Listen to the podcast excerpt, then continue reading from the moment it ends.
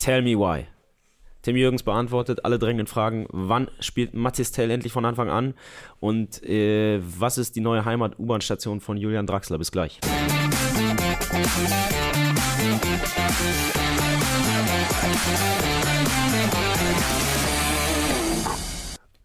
Nie und weiß ich nicht.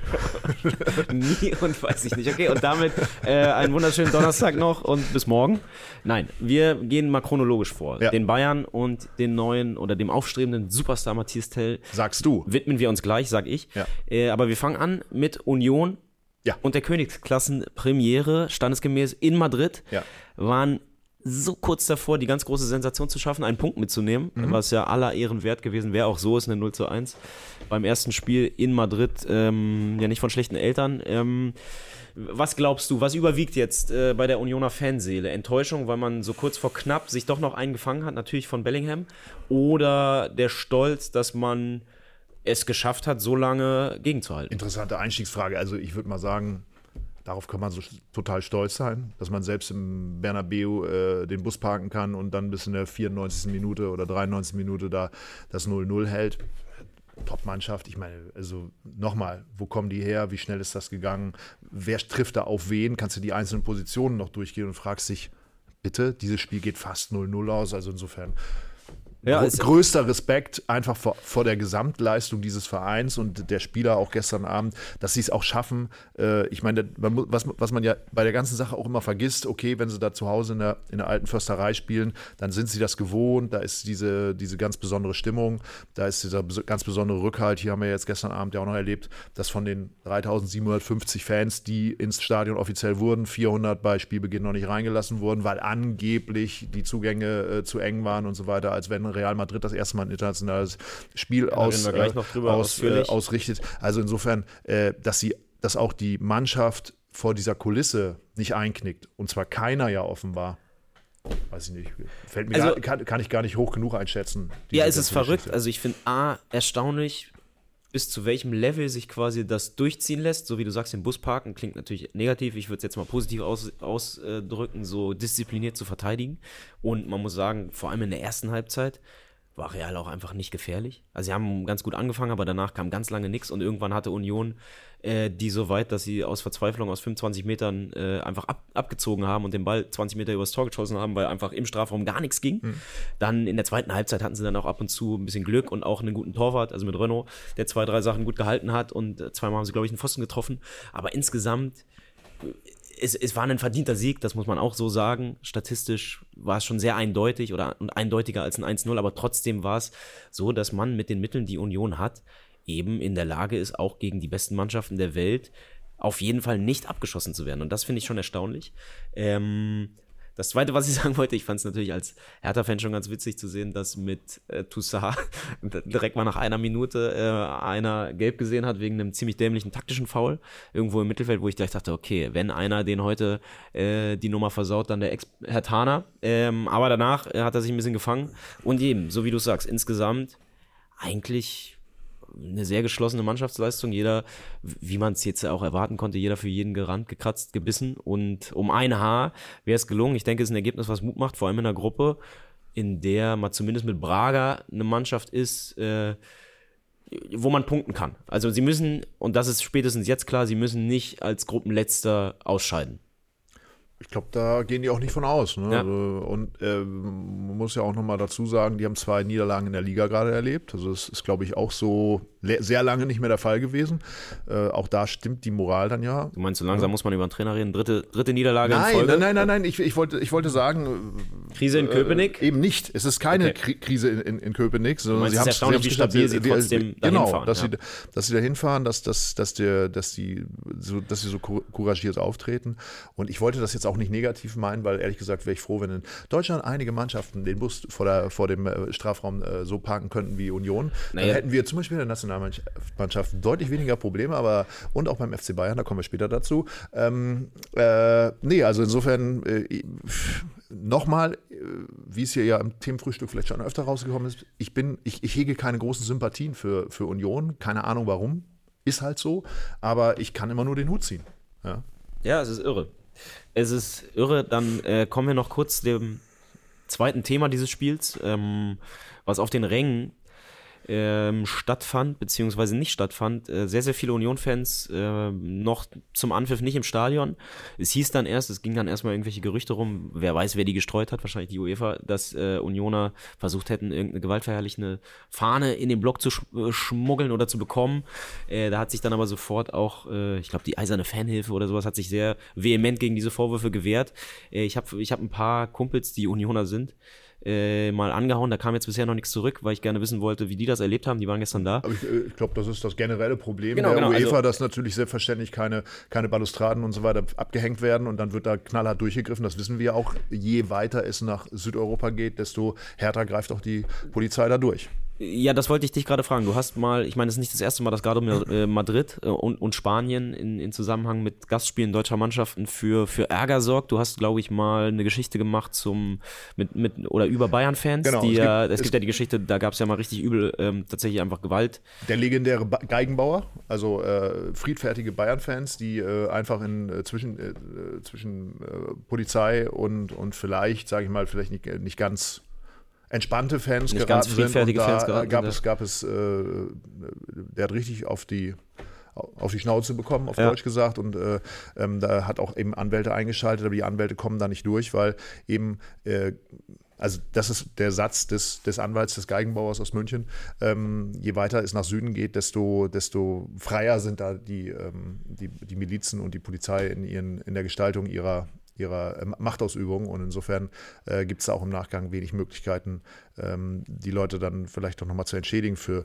für das, was da vorgefallen ist. Also generell muss man immer ein bisschen aufpassen. Das passiert dann mal und es, ist vielleicht auch so, äh, wenn, wir wissen das ja seit letztem Jahr auch äh, Eintracht Frankfurt oder vorletztem Jahr, äh, nee, letztes Jahr war es, äh, aber Eintracht Frankfurt, äh, äh, die, die spanischen Bosse sind auch auf, ein bisschen auf der Hut, was, was große Fanscharen aus Deutschland anbetrifft. Laporta hat gesagt, als Eintracht Frankfurt da war, also ich, er hätte sich geschämt für all die VIPs, dass da so viele 30.000 Frankfurter auf einmal im Block gestanden haben.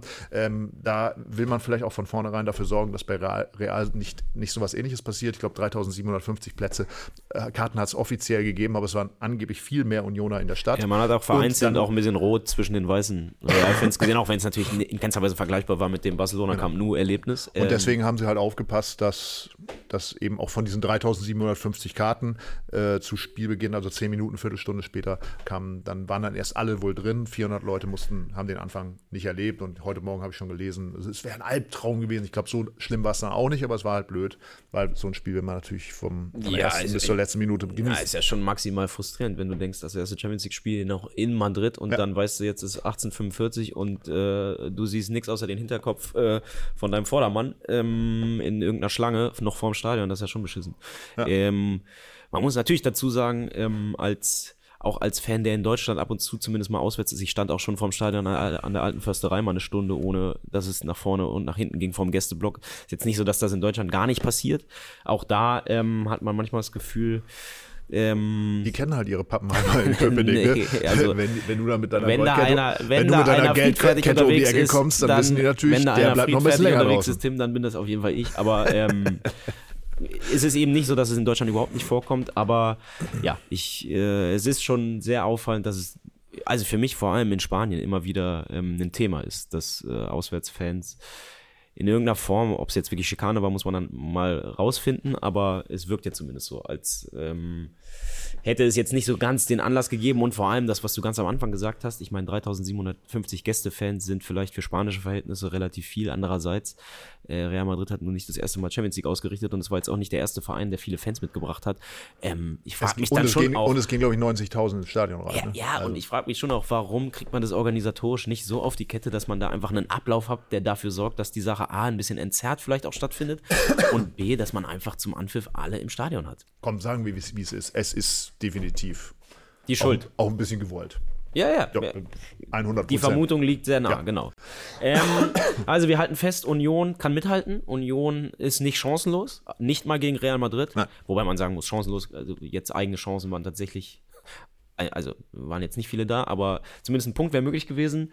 Äh, was die Fans angeht, äh, hoffen wir für alle, die, was haben sie noch für Reisen? Neapel und Braga, ne? Ähm, dass es da ein bisschen mehr Spaß macht von Anfang an. Und äh, jetzt widmen wir uns dem Rekordmeister, den Bayern. Ja, die waren auch nicht chancenlos. Die, die, die das ist auch erstaunlich, auch nee, nicht chancenlos ähm, gegen Manchester. Es hätte eigentlich deutlich klarer ausgehen müssen sollen als 4 zu 3 am Ende. United war bis auf am Anfang, wo sie ja relativ früh direkt in Führung gehen könnten, müssten, war es ganz schön dünne. Trotzdem machen sie irgendwie drei Hütten. Eine Sache, die ja. bei den Bayern sich ja so ein bisschen durchzieht, dass man irgendwie Ohne das Gefühl hat, dass sie eben mhm. sich selber so ein bisschen im Weg stehen. Ähm, ja, was macht man jetzt mit diesem Ergebnis? Sie schlagen den vermeintlich stärksten Gegner zu Hause, aber so hundertprozentig zufrieden ist da trotzdem keiner, ne? Interessante Parallelen zur Nationalmannschaft. Äh, die, die Abwehrreihe ist meines Erachtens noch nicht gefunden. Also, äh, wir haben sie jetzt gestern gespielt. Kim, Upamecano, äh, Alfonso Davis und Leimer. Ja. Wieder drei Dinger und irgendwie auch so komische Dinger.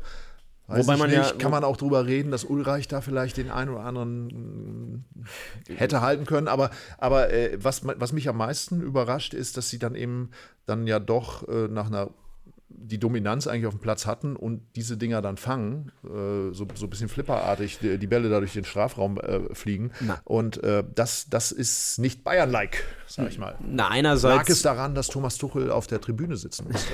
Kann sein, aber ich finde einerseits ja eher ermutigend, dass man so das Gefühl hatte, United macht den Anschlusstreffer 2-1 mit genug Zeit auf der Uhr und du denkst, oh, jetzt könnte es nochmal eng werden, dass sie dann sofort das 3-1 machen. Also, dass du das Gefühl hast, okay, die können eigentlich sofort die Zügel anziehen, auch wenn es in dem Fall ein Elfmeter war. Genau das gleiche ja 4-2, fünf Minuten vor Schluss, ja. äh, 3 zu 2, fünf Minuten vor Schluss. Ähm, und sie dann im Prinzip im Gegenzug sofort wieder eins machen, sodass du ja nie es, es geht mit einem Torunterschied aus, aber, aber du hattest nie das Gefühl, dass United da wirklich einen Punkt mitnehmen kann. Und was daran lag, dass Bayern jedes Mal die Gegentore sofort wieder kontern konnte, was für die Offensive ja irgendwo spricht. Und sie hatten genug Möglichkeiten und auch genug Situationen, dass es einfach deutlich oder einfach viel deutlicher hätte ausgehen können. Ähm, was du mit der Abwehr sagst, klar, da ich finde auch, ich, ich finde auch Upamecano nach wie vor, auch wenn viele Bayern-Fans da sagen, der hat sich gefangen und ist vor allem in Zweikämpfen und auch mit Ball am Fuß ähm, eine Maschine, aber ich finde, der hat, auch wenn er konstant oder auch wenn er ein gutes Spiel macht, hat er immer wieder so Aussetzer drin, wo du dich echt fragst, das kann, das, das kann nicht der FC Bayern Innenverteidiger sein. Es gab eine Situation, da spielt der Kimmich so einen richtigen Anscheißerball in Fuß, der hat einen Mann äh, schon auf dem Rücken, sollte sich in dem Fall dann auch irgendwie vom Ball vielleicht eher wegbewegen, als, als auf Upamecano zurennen, aber der, der spielt ihm im Zentrum, 25 Meter vom Tor, so einen richtigen Anscheißerball, den Kimmich dann auch verliert, was auch ein Kimmich-Problem ist, aber was eben ein Ball ist, den du als Innenverteidiger niemals spielen darfst. Plötzlich hat United 20 Meter vor, vom Strafraum mit zwei Mann den Ball, machen nichts draus, aber trotzdem, solche Dinge hat er immer wieder drin, da frage ich mich auch, wann, wann, wann stellt er das ab? Und gleichzeitig das Problem der Viererkette ist dann schon das altbekannte äh, Lied irgendwie, dass die Bayern nach wie vor ja keinen richtig gut organisierenden defensiven Sechser halt haben. Dann wird es für jede Kette schwer. Ich glaube, wie viel haben sie ausgegeben für Kim? 50 Millionen? Sicher habe ich das richtig? Also, aber der ich mein, kommt langsam rein. Also der ist ja, vielleicht mit Ball aber, nicht ganz aber, so sauber. Aber, aber, aber, schau dir bitte mal bitte das, wir, wir reden ja jetzt nicht nur über Thomas Tuchel, das ist auch schon ein Problem, was deutlich unter Julian Nagelsmann zu erkennen war. Ja. Und äh, jetzt wurde nachgelegt und man hat doch eigentlich, ehrlich gesagt, nicht, dass ich die Hoffnung habe für die Liga, mir ist das wurscht. Aber, äh, aber man geht ja bei Bayern immer davon aus, die holen sich dann noch ein, zwei Leute dazu und dann läuft das Ding. Und es läuft eben nicht. Und das, das müssen wir ja jetzt an dieser Stelle erkennen. Ne? Also insofern. Äh, Sorry, ich muss gerade lachen. Ja, ich auch. Unser Freund Daniel aus der Grafik steht gerade hinter der Glastür und putzt sich die Zähne. Warum auch immer. Macht er anscheinend manchmal. Ich weiß nicht, ist er, ist er am Schlafwandeln oder? Nee, er macht das immer. Ja, okay. Dann lassen wir das mal hier so stehen ähm, und widmen uns vielleicht ein bisschen äh, der positiven Seite von diesem Spiel und der positiven Erkenntnis mit Mathis Tell, auch wenn du da vielleicht gleich gegen anreden Nein, wirst. Da will ich haben die Bayern anreden. jemanden, Nein. der ähm, in die Startelf drängt und bislang, das habe ich vorher sogar, ich habe mich ein bisschen vorbereitet, habe ich rausgesucht, der hat bislang in ich glaube, in 57 Minuten hm. Bundesliga plus Champions League hat ja. er jetzt drei Tore und eine Vorlage. Gestern kriegt er fünf Minuten, schießt das nicht unwichtige 4 zu 2 und bereitet noch einen Pfostenschuss von Müller vor. Also viel effektiver geht's nicht. Und wenn man dann noch bedenkt, dass der Typ gerade mal 18 geworden ist, dann kann einem schon wieder ein bisschen Angst und Bange werden, dass die Bayern da für die nächsten zehn Jahre neben einem Mann wie Harry Kane noch einen zweiten extrem guten Stürmer haben. Keine Frage. Guter Stürmer, aber nochmal, wir wissen, viel im Fußball spielt sich im Kopf ab. Der hat jetzt den Welpenscharme, der kommt von der Bank, der hat überhaupt keinen Druck und der hat natürlich bringt alles mit, was ein, was ein, ein toller Fußballer, der bei Bayern München äh, in der Startelf oder in, in, in der ersten Mannschaft mitspielen darf, äh, mitbringen sollte. Und dann funktioniert er ausnahmsweise. Ähm, das ist ja auch alles okay. Ausnahmsweise. Ich, ich, naja, es ist ja, die Suche nach einem Stürmer beim FC Bayern war ja nun sehr langwierig und da haben sie sich ja jetzt einen gekauft, von dem sie sozusagen so eine Torgarantie sich erhoffen und der scheint er ja zumindest auf, vom Elfmeterpunkt zu erfüllen. Ähm, äh, und äh, dass das, dass das, ich, ich gönn's ihm ja. Also ich will, will, ja auch gar nicht, bin ja voll du bist dabei. nicht sauer auf Matthias Taylor dafür, dass er jetzt Nein, ich, ich, ich, will, ich bin ja auch bei, natürlich für Freunde uns über junge Spieler, die funktionieren. Nur ich habe immer so ein bisschen Sorge, der ist jetzt, Entschuldigung, früher hat man den Joker genannt, ja. Der kommt ins, ins, ins Spiel und funktioniert. Und es gibt Leute, die sind auch als Joker haben die angefangen und die haben als Joker irgendwann auch aufgehört, ja. Nicht, dass, ich, ihm das, dass ich ihm das gönne. Für mich ist es der neue Ronny Worm. okay. um auch mal einen anderen Namen zu spielen. ja. ähm, äh, schön, wenn es so weitergeht. Äh, und, ähm, und schön, wenn du recht hast. Vielleicht irrst du dich also, aber auch und äh, wir reden in fünf Jahren darüber, dass es immer noch nicht weitergegangen ist, ähm, weil was für mich momentan den FC Bayern auszeichnet. Wir haben einen Thomas Müller, an den er mich auch ein bisschen erinnert. Der hat ja auch in jungen Jahren wahnsinnig viel Tor geschossen, der hat immer funktioniert und man hat sich gefragt, wie macht er eigentlich diese Tore? Und das hat er bis heute gehalten. Dann haben wir einen Spieler, der ist zwar ein anderer Spielertyp, ist kein Stürmer, äh, der heißt äh, Kimmich. Und äh, Kimmich hat man auch so sechs, sieben, acht Jahre gesagt, du bist super, super ehrgeizig, ganz toll und für mich stagniert er. Der Typ hat es nicht geschafft, diesen Move zu machen, den Bastian Schweinsteiger zum Beispiel unter Louis van Gaal gemacht hat, vom jungen Supertalent, dem man vieles zutraut, der Welpenscham hat, zum erfahrenen Leistungsträger Leitwolf, wenn ich jetzt nochmal irgendwie dieses antiquierte Wort nehme. Und äh, deswegen möchte ich über einen 18-jährigen Stürmer, der momentan eine hohe Quote hat, jetzt noch gar nicht so. Uli Hoeneß würde sagen, das ist nicht der Matchwinner, Lucio war der Matchwinner, also wie er es mal gesagt hat. Also genauso würde ja. ich auch sagen, ja, der hat sein Tor gemacht, das soll er, das ist seine Aufgabe, aber äh, überschüttet ihn bitte jetzt nicht mit Lob und hinterher äh, hält er sich für den Größten und es funktioniert gar nichts mehr. Ja, wobei, und ich glaube, das macht die Sache gerade schon ein bisschen besonders in seinem Fall, er als sehr junger Spieler sehr gut ist aktuell und trotzdem du halt nicht das Gefühl hast, genau das, was du gerade sagst, dass der durchdreht. Also ich meine, es gab im Sommer ja immer wieder Gerüchte, dass die Bayern eben einen, einen Superstürmer holen wie Kane und dann wird der Taylor auf jeden Fall ausgeliehen, weil der muss ja spielen, wo von dessen Seite oder seinem Berater immer ganz klar gesagt würde, nee, nee, nee, nee, nee, der fühlt sich wohl hier in München, der weiß genau, was seine Rolle ist, der arbeitet hier, der will sich rein ackern und genau das macht er halt gerade und du hörst halt keinerlei auch letztes Jahr hast du nie gehört, dass der unzufrieden ist. Ähm, der weiß ganz genau quasi, was seine Rolle aktuell noch in dem Kader ist und spielt eben und, und, und präsentiert sich durch Leistung. Und das ist, vielleicht sind unsere Ansprüche in der Hinsicht auch mittlerweile sehr gering, aber das ist schon außergewöhnlich. Also wenn man jetzt gerade den zum Beispiel mit einem Grafenberg vergleicht, der vielleicht für einen bisschen anderen Preis nach München kam und schon ein bisschen mehr auf sich aufmerksam gemacht hatte in, in Amsterdam, aber der hat offenbar überhaupt nicht verstanden, was seine Rolle ist in dem Kader war nämlich die des Herausforderers und war nach, ne, ist nach einem Jahr beleidigt wieder abgehauen. Und ein Tell geht da schon einen sehr anderen Weg und das ist schon ein, ein sehr vielversprechender Weg. Das ist meine Meinung. Du, und ich meine. Dass du als Hertha-Fan natürlich sofort auf solche Spieler anspringst und dass du immer, immer die Hoffnung haben musst, das äh, verstehe ich vollkommen. äh, äh aber lass mich doch da vielleicht so ein bisschen den, den etwas relaxteren, äh, die äh, relaxtere Rolle einfach nehmen. Weil ich mir denke, ja, aber er ist ein Angreifer, er ist, steht da vorne drin, er hat eine Aufgabe, er muss die Tore machen und das macht er, weil er keinen Druck verspürt. Ich will den ja, äh, ich, ich komme hier so eine Rolle sozusagen bewusst auch dagegen zu halten. Das will ich ja gar nicht, weil mir macht das ja auch Spaß, dazu zu schauen, wenn so einer dann trifft und ich, auch, du, auch diese, diese Unbekümmertheit zu sehen. Aber auf der anderen Seite, wir haben schon so viele abstürzen sehen. Aber ich will überhaupt nicht in die Rolle gedrängt werden als jemand, dem das Spaß macht, wenn bei den Bayern irgendwas super gut funktioniert. Nein, du, ja. du hoffst ja immer, dass irgendwann mal wieder was funktioniert, weil gar nichts mehr bei dir funktioniert. Hast du mal den Namen Tabakovic gehört? Der Name ist genial. Das behalten wir mal, Nicht- halten wir mal fest. nicht nur Und der jetzt Name gucken wir, ist genial. Jetzt gucken wir mal, wie das in den nächsten acht bis zehn Wochen Du willst, weitergeht. jetzt auch, du willst jetzt auch bei Tabakovic äh, auf die Bremse treten. Nee, nee, nee, nee, nee. Sieben Hütten in den letzten drei Spielen, mein Freund. In dem, ein, in dem einen Spiel hat er vier geschossen, ne? oder drei? Oder was? Er hat jetzt drei gemacht und Ja, so. eigentlich fünf, wenn es den VAR nicht gäbe. Ich würde sagen, damit ist das, was ich hier gerade versucht habe darzulegen, auch bewiesen. äh, er springt einfach drauf Also, und äh, hält sich dann an wenigen ich fest. sag mal, das besprechen wir dann in der Tabakovic-Sondersendung, wenn er den Zweitligatorrekord geknackt hat, Ende der Saison. Ähm, es ist einfach, es sind immer dieselben Mechanismen. Man, es macht einen wahnsinnig. Okay. okay, also wir Das bleiben ist ungefähr dabei. so, ja, der HSV wird dieses Jahr aufsteigen. Ich bin ganz sicher.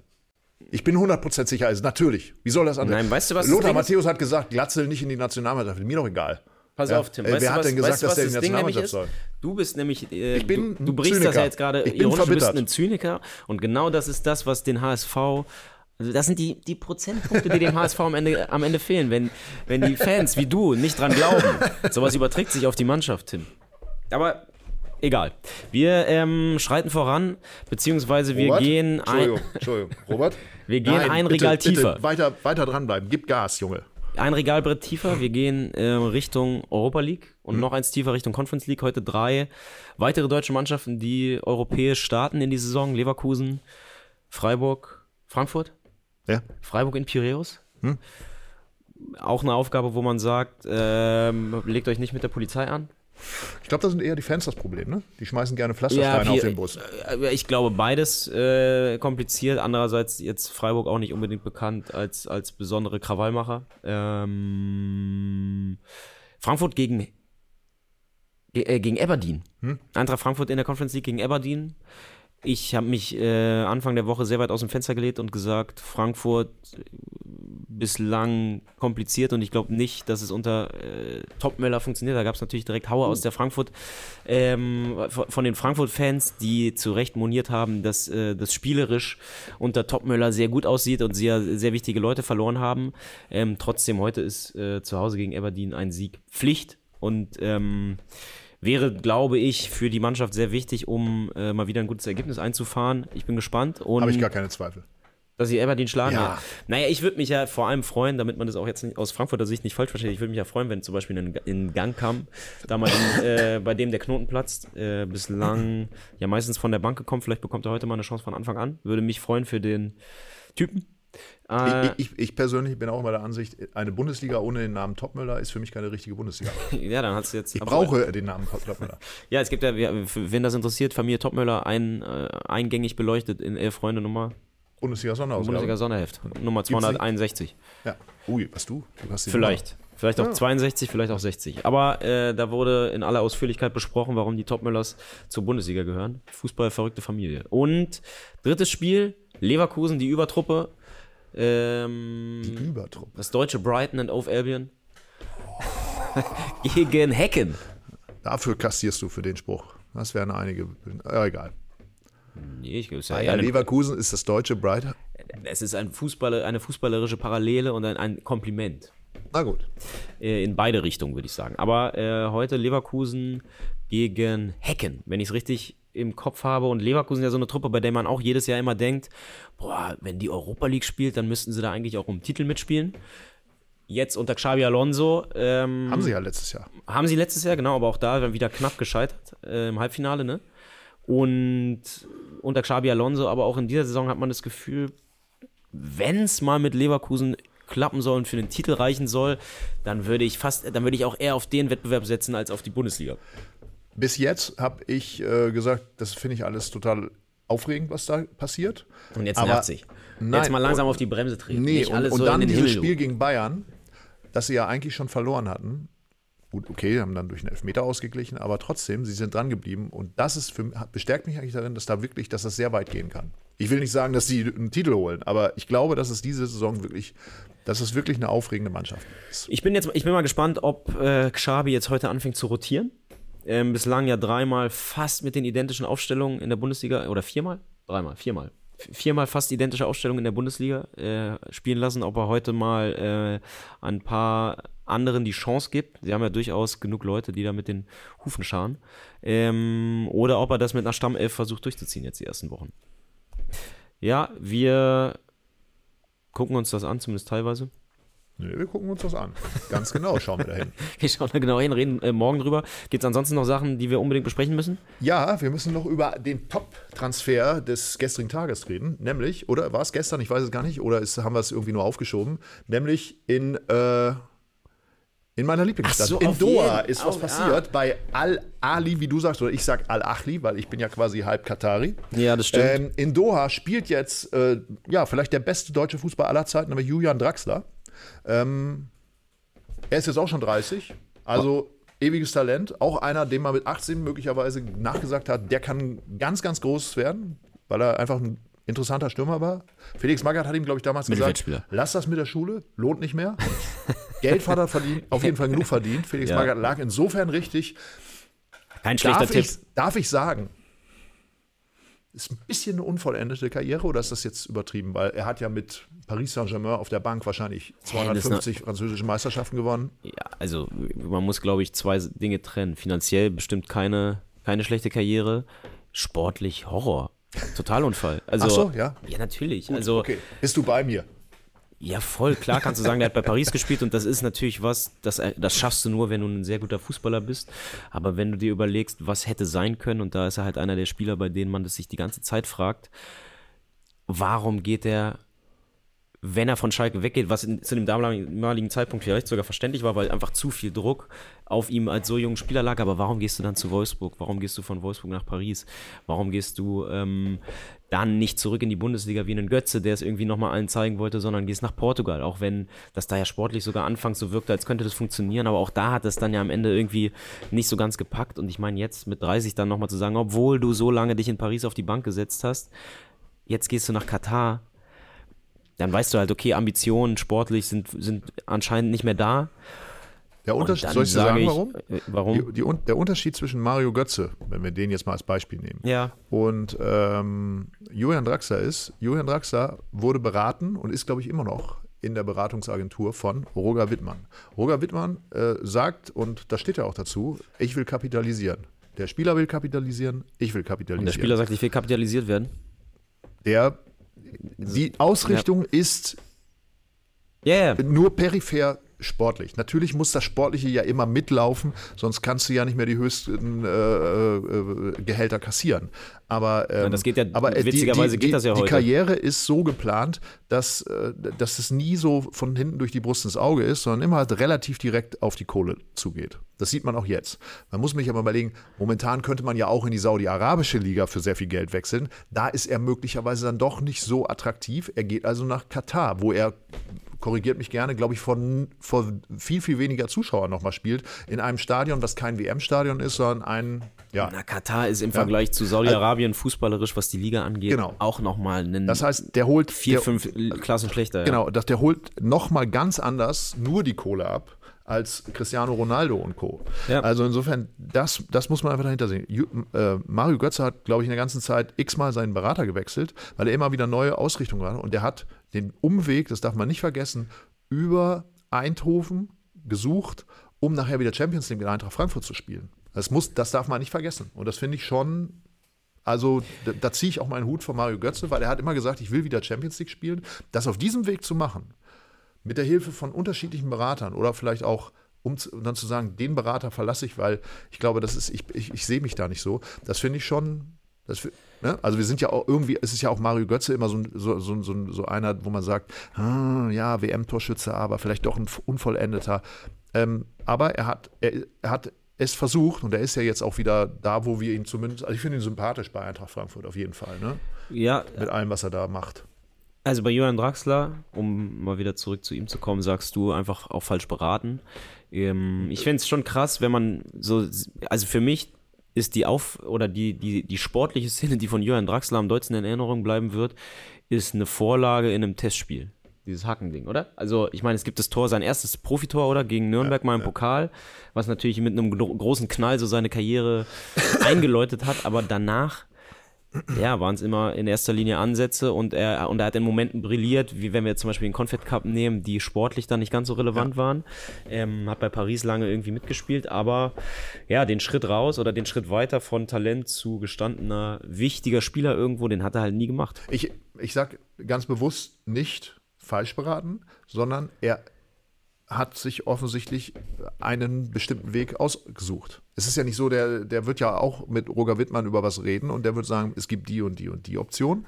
Und er hat sich, und dann sagt Wittmann, ich würde mich für Doha entscheiden an deiner Stelle, weil da gibt es nochmal so und so viel und sowas, keine Ahnung, wie lange der Vertrag jetzt läuft. Äh, wirst du, und also damit bist du dann äh, komplett abgesichert und, und kannst auch noch deine Ur-Ur-Urenkel bezahlen. Ähm, wenn er sich dafür entscheidet, dann ist das eben sozusagen auch seine Sicht auf die Dinge. Es gibt ja Fußballer, die schlichtweg nach sowas entscheiden. Ich meine, ehrlich gesagt, wir könnten jetzt bei einem, bei dem man sich das aus meiner Sicht viel stärker nochmal zu, zu Herzen nehmen müsste, ist Neymar.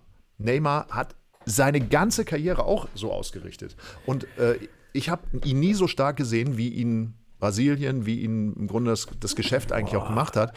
Ähm, Messi ist für mich ein anderer Fall. Der kann für mich an der Stelle auch nach USA wechseln, nachdem er den WM-Pokal dann geholt hat. Das finde ich dann auch okay. Aber Neymar ist für mich genauso unvollendeter Jetzt. und genauso einer, der immer dahin gegangen ist, wo die Kohle ist. Jetzt drehen wir äh, natürlich sehr große Kreise. Ja. Bei Neymar würde ich schon das ist eine, da, eine Sendung da würde aber sich. ja auch keiner sagen, der ist schlecht beraten.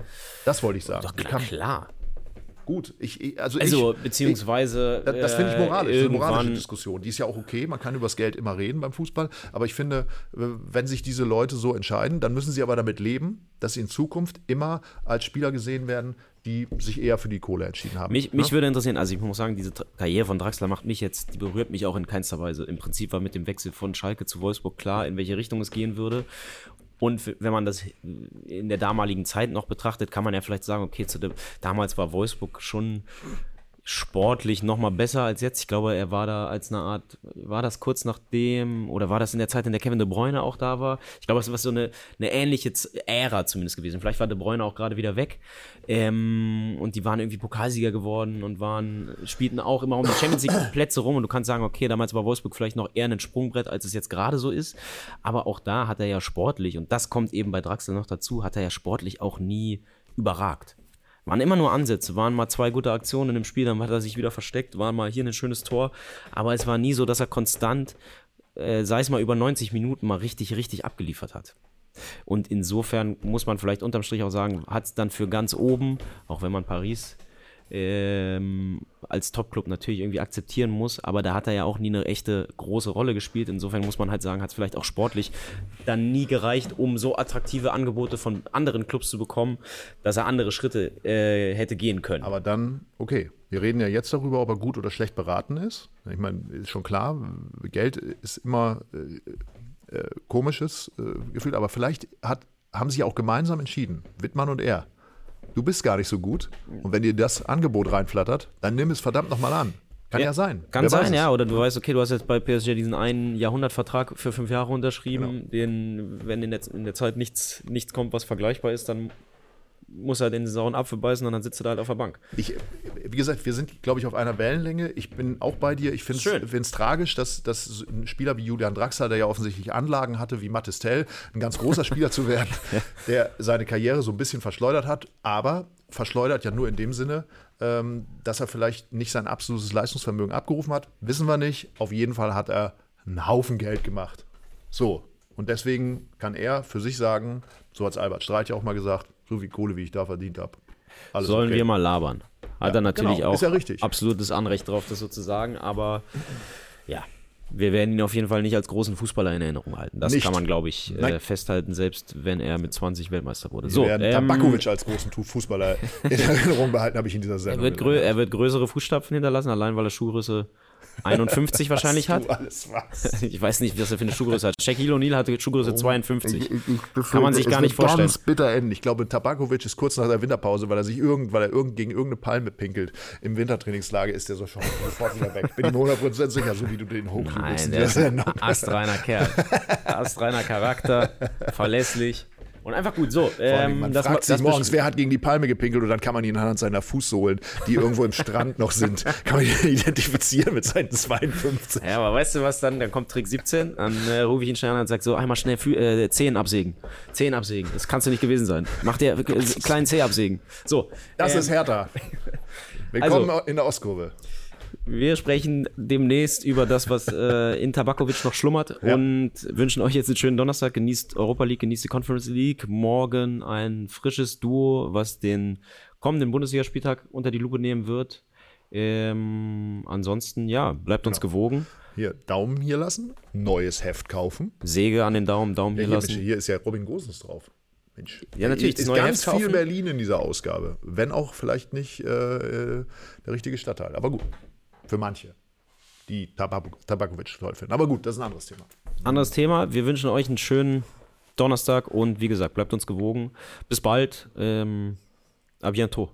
Tschüss. Bye, bye.